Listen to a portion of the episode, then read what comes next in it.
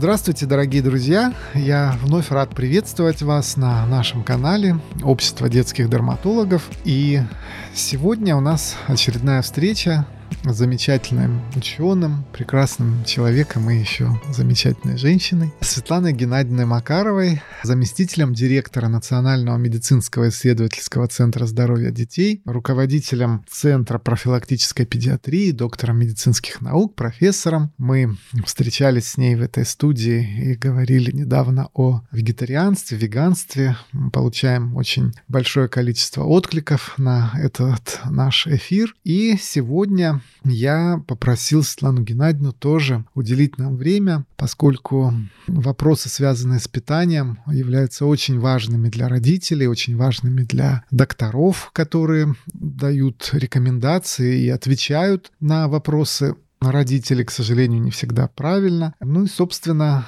все это необходимо, чтобы дети наши росли здоровыми. И я рад вас приветствовать, Светлана Геннадьевна. Здравствуйте. Здравствуйте, Николай Николаевич. Светлана Геннадьевна, спасибо вам большое, что нашли время. И сегодня давайте с вами поговорим о диете в дерматологии, скажем так, более широко и более фокусно коснемся вопросов, связанных с атопическим дерматитом у детей, аллергическими заболеваниями кожи и необходимостью изменения рациона, либо отсутствием такой необходимости у детей. Первое, что мне хотелось вас спросить, вот есть семья, да, молодые родители, и кто-то у них есть аллергик в семье, может быть даже атопик, какие-то есть проблемы. Материнская диета. Вот беременность наступила. Необходимо каких-то особых придерживаться рекомендаций в этой связи. Начнем с пациентов, уже имеющих атопический анамнез. Да, Николай Николаевич, здорово, что вы так судили тему, потому что диета в дерматологии прозвучала угрожающе.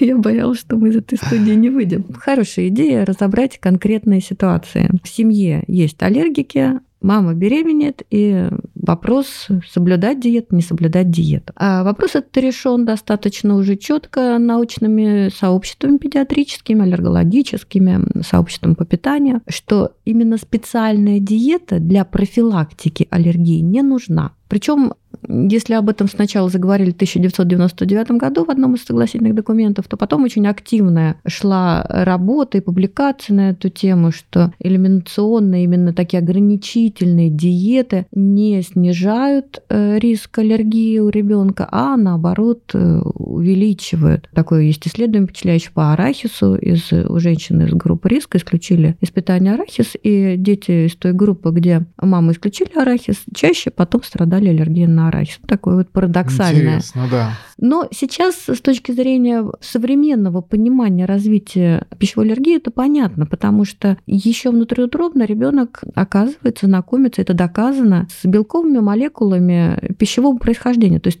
э, собственно говоря, то, что мама ест, в крайне малых количествах, нано-количествах попадает в трансплантарную, амниотическую жидкость. И ребенок, кстати, знакомится с будущим своим рационом. И так закладываются, собственно, механизмы формирования толерантности.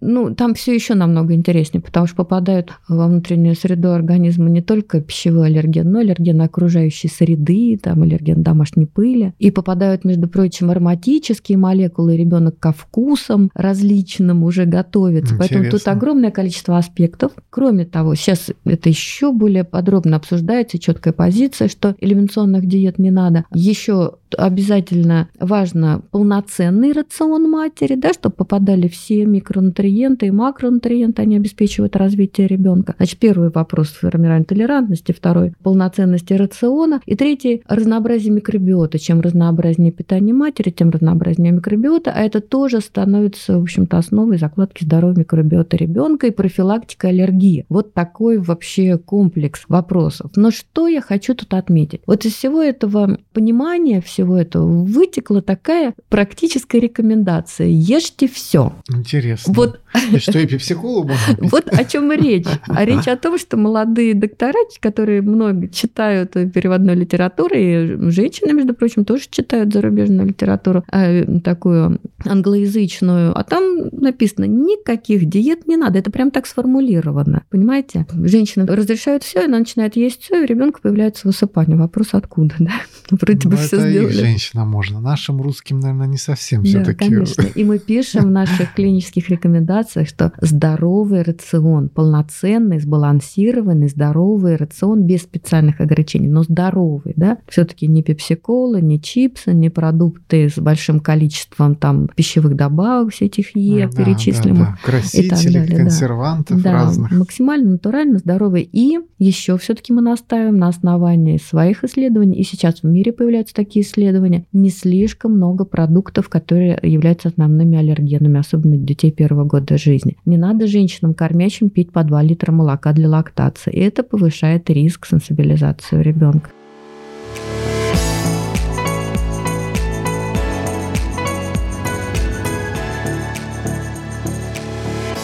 Да, вот, кстати, мы плавно перешли к кормящим матерям. Да. Вот уже ребенок да. Э, родился, и дальше, ну, более-менее разобрались, что во время беременности нужно придерживаться принципа здорового питания без каких-то специальных ограничительных диет, даже если э, мама либо там папа ребенка э, страдали или страдают какими-то аллергическими заболеваниями. А вот теперь интересно грудное вскармливание. Вот ребенок у нас новорожденный. Там, насколько я помню, есть какие-то особые критические периоды и окно возможностей. Да, Давайте немножко про это поговорим. Нашим а, слушателям будет интересно. Тут то же самое. Речь, вот это вот ешьте все, оно совершенно не проходит, потому что у детей первого месяца жизни, особенно первой недели жизни, колоссальная проницаемость кишечного барьера. Он просто как решето. Почему? Потому что через него должны пойти иммуноглобулины из грудного молока, из молозива, потом из грудного молока. Это защитная функция, так задумано. Защитные факторы идут сразу из молока матери через проницаемый кишечный барьер ребенка. Ну и также туда попадают вот эти молекулы, белковые молекулы пищи. Они попадают в очень маленьком количестве, но есть, это известно опять же. Вот. Ну и тут уже опять же зависит от иммунной системы ребенка. Значит, Точно так же здоровое, полноценное питание в рамках рекомендованного, без пищевых добавок. Вообще жирное, жареное, сладкое – это еще отдельная история, там повышается содержание поздних продуктов гликации, но это еще целая история, и тоже они непосредственно воздействуют на иммунную систему ребенка и могут ее провоцировать. Нельзя а, сладкое в первую неделю жизни? Нет, маме можно все, но в, ну почти все, но в разумных количествах. Пепсиколу нельзя. Ну, понятно. Который да, 10 да, ложек сахара в одной бутылке. То есть, ну нет, если там она одну чай, чайную ложку сахара в стакан чая, чая положит, положит, это, естественно, нормально. Можно. Да. И точно так же не надо двух литров молока для лактации. Есть другие способы стимуляции лактации. Да, да, да, я знаю.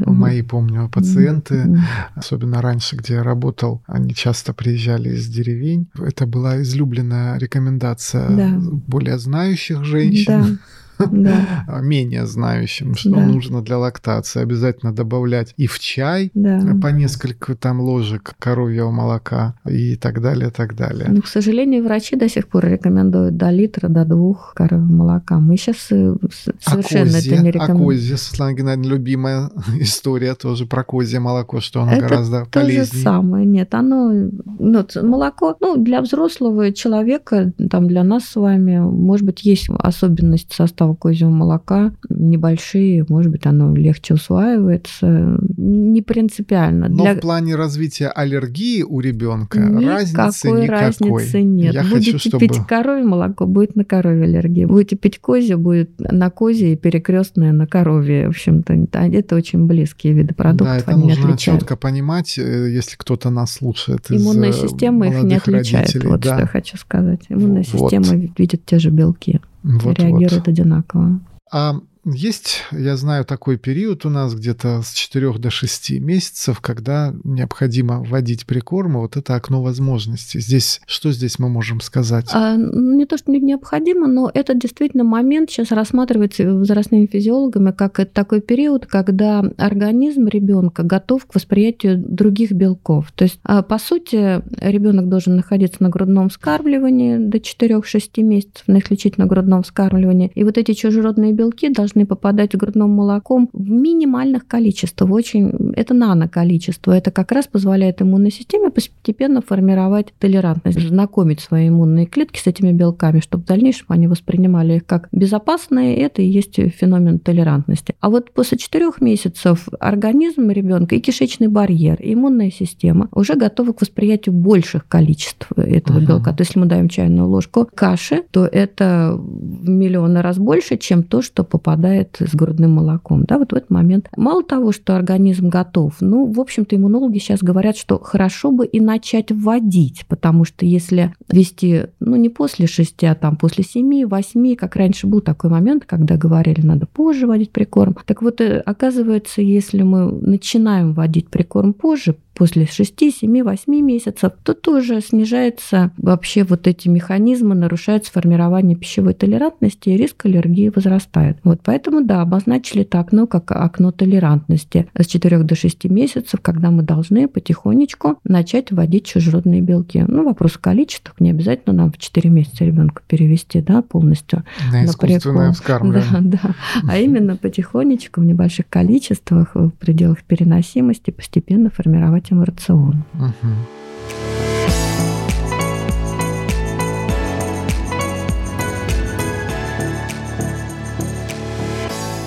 А вот еще такой момент. Аллергики в раннем детстве, особенно молодые родители, вот у них любимый вопрос, когда им говоришь, например, что у них атопический дерматит, что заболевание аллергической природы. Первое, о чем они спрашивают, доктор, а как выявить, на что у нас аллергия? И дальше у родителей есть некое желание узнать фамилию, имя, отчество врага, его из жизни ребенка исключить, и дальше у них есть представление, что аллергия возьмет сама собой пройдет, и уже ребенок может пить пепсиколу, потому что на нее аллергию не обнаружили.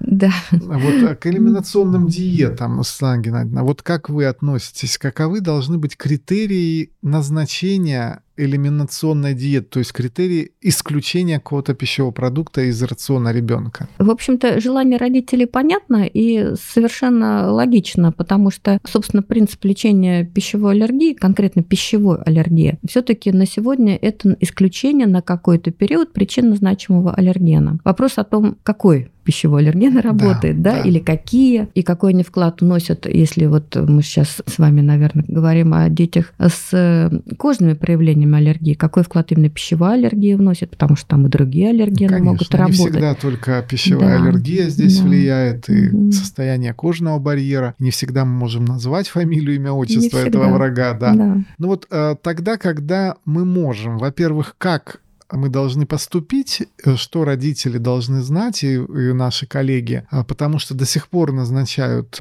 эти коммерческих э, клиниках и в коммерческих центрах никому не нужные анализы с определением иммуноглобулина G4. Да. Э, значит, и вот эти приносят простыни из бесконечного количества анализов, там какие-то высокие титры видят, родители в ужасе, все начинают исключать, вплоть до какого-то голода дети синие приходят, и им есть ничего не дают. Я попробую, да, все-таки обрисовать ситуацию, хотя вы сами уже перечислили целый ряд вопросов, на которые, конечно, да. должен ответить специалист. Первое, да, исключение причинно значимого аллергена важно и может играть ключевую роль в лечении того же самого атопического дерматита, особенно в раннем возрасте. А как его определить? Если мы подозреваем МГЕ по среднему форму, то это только определение уровня специфических иммуноглобулинов класса Е или И, если по-английски читать, по-английски транскрипция, если в латинской, то Е. Хорошо, что вы это отметили. Действительно назначают определение антител класса G это никакого отношения к аллергии не имеет. Это нормальный иммунный ответ ребенка на те продукты, какие он получает. В общем-то, даже хорошие. Мы тоже изучали этот вопрос, и те дети, у которых высокие уровни ИГГ,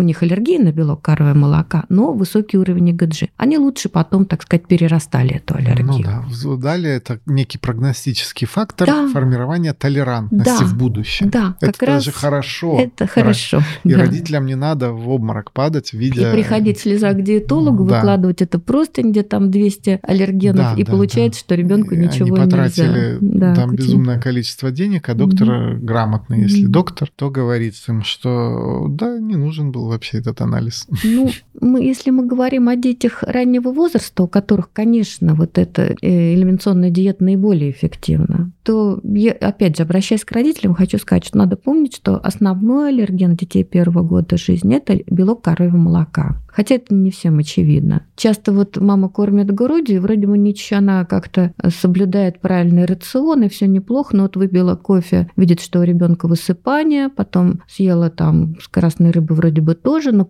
все равно эти высыпания усиливаются, усиливаются, усиливаются, и непонятно о чем. Она приходит и говорит, я каждый день им одно и то же, а ребенку все хуже. Но она каждый день выпивает там 200 или 400 миллилитров коровьего молока, как бы не думая об этом, потому что она не считает, ну, да. что это аллерген. Значит, поэтому, обращаясь к родителям, сразу хочу сказать, что аллерген номер один – это белок коры молока, и поскольку он присутствует в рационе, очевидно, он может так вот четко не прозвучать. Светлана Геннадьевна, сразу вас перебью, потому да. что нас могут, а, извините, слушать, да, а, вы как все время говорите про жидкие э, так сказать, форму а, коровьего а, молока, да, да, да, да, да, коровьего белка в виде молока. А всегда спрашивают дальше, а кисломолочные можно? Нет, там точно а такой а же белок. И точно такой же белок. А говядину можно? А говядину мы тоже исключаем, потому что от 20 до 40 процентов дают перекрест детей с аллергией белку коровьего молока и, на говядину. сливочное в кашку нельзя ребеночку. В общем, э, наверное, мы переходим к следующему важному вопросу. Вот если мы говорим уже, мы сначала с вами говорили про профилактику, а сейчас перешли уже к больному ребенку, ребенку с да. пищевой аллергией. Если мы говорим о лечении, об элиминационной диете, то мы говорим о полном исключении причинно значимого белка на определенный срок. Срок это должен, конечно, уже врач определить, но он не меньше 6 месяцев месяцев. Это установлено во всем мире такими исследованиями. Поэтому исключаются полностью все формы белка. И вы все совершенно правильно перечислили. Все, что сделано из коровы, включая да, саму корову, да, ее да, нельзя. Да, причем мамы Понятно. иногда удивляют. А я а ватрушку. Она приходит, да, и мама да, говорит, а я ватрушки ела. Ну, да, ватрушки с творожочком, а уже ничего там. В общем, полностью. Это как раз обеспечивает эффект. немножко беременная, да? Суть дела от этого не меняется. Вот элиминационная диета не может быть немножко элиминационной информационной, она должна быть четкой, иначе мы никогда ничего не поймем. Если мы исключаем молоко, мы исключаем молоко. Если вот второй аллерген по значимости яйца, то исключаются яйца из всего, в том числе из выпечки. А третий по значимости пшеница, то значит исключается полностью пшеница. То есть это, конечно же, должен уже делать специалист. Просто я вот обращаю ваше внимание, что аллергены могут быть для вас несколько неожиданные. Вот. Но это так, это основные аллергены, ведущие аллергены первого года жизни.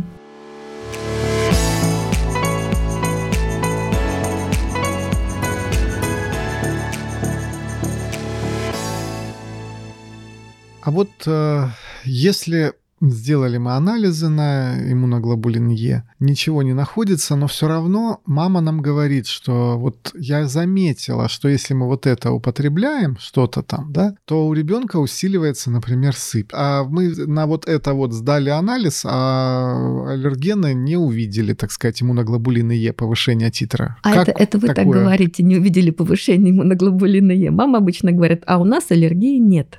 Да. Вот тут очень важный момент, да, если нет э, повышенного уровня специфических иммуноглобулинов Е, это не говорит, что у ребенка нет аллергии. Поэтому выделяют не ИГЕ, а посредственные формы пищевой аллергии, которых много, их до 50% на самом деле. Да, да. И не всегда анализ на ИГЕ нам дает окончательный ответ. В этом сложность в аллергологии. У нас фактически нет 100% ответов на вопросы. Мы складываем такую мозаику, собираем пазл из всех, из того, что мы имеем. Поэтому то, что мама видит реакцию, это и есть клиническая клинически значимая пищевая аллергия. Но чтобы на 6 месяцев исключить продукт, мы, конечно, должны провести диагностическую диету, вот мы исключаем этот продукт, который звучит четко в анамнезе, мама нам про него рассказывает. И видим, что у ребенка за две недели все проходит. Угу. Проходит боли в животе, проходит сыпь, проходит там э, жидкий стул. Это положительный результат элиминационной диеты. Ну, строго говоря, рекомендации нам еще, в общем-то, от нас требуют, чтобы мы провели провокационную пробу, чтобы точно подтвердить, что это аллергия именно на этот продукт, и тогда уже на 6 месяцев мы исключаем. Но родители сами часто отказываются. Они только начали спать, ребенок перестал чесаться.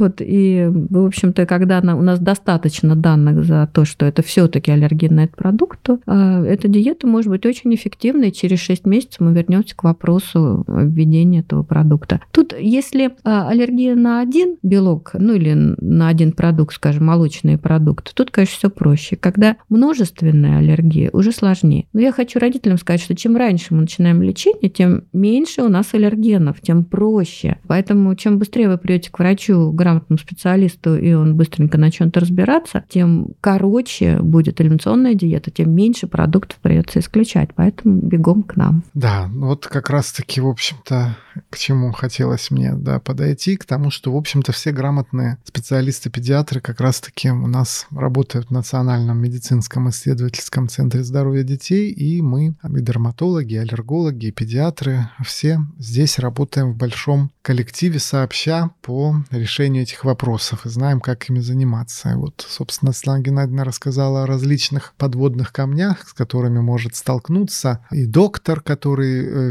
ведет этого пациента, где где-то в э, регионах, где-то в поликлинике там детской, да, и, в принципе, и родители, которые пытаются разобраться э, с тем, что происходит с их ребенком. И не всегда какие-то а, просто анализы а, могут нам четко ответить на определенные вопросы. Потому что, как я говорю своим студентам, лечим мы не анализы, а лечим больного. Поэтому, вот, поэтому каждый конкретный анализ должен быть интерпретирован специалистом в соответствии с теми изменениями, клинической картиной, тем, что доктор увидит у этого пациента. Николай Николаевич, а можно душа просто просит, пройдусь по анализу на дисбактериоз? Ох, да, это ну, вообще вот... открыли ящик Пандоры. Нет, мы его сразу закроем, просто уж я пользуюсь тем, что уж раз слушают нас, то я про это хочу сказать. Вот тут как раз лечит тоже бумажку. Да. Это лечит анализ, лечит бумажку. То есть... Да, прошло время, так сказать, моды и эпоха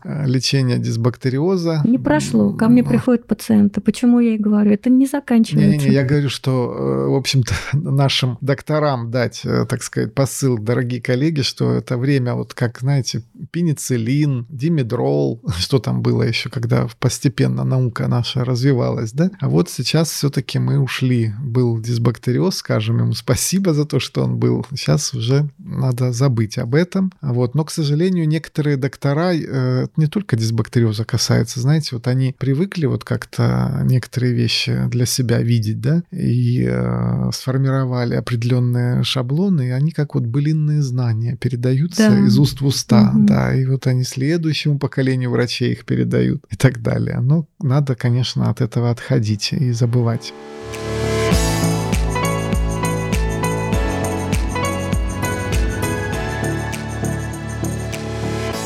Нас есть эм, такой момент. Мы, Светлана Геннадьевна, подготовились и спрашивали пациентов, что же им будет интересно, какой будет хотя бы вот нам один вопрос э, останется время Светлане Геннадьевне задать, животрепещущий, от мамы. И у нас такой вопрос есть. У нас мама находится на лечении, вот она узнав, что будет Светлана Геннадьевна у нас в гостях, слезно буквально нам звонила и просила задать этот вопрос. А я передаю маме слово.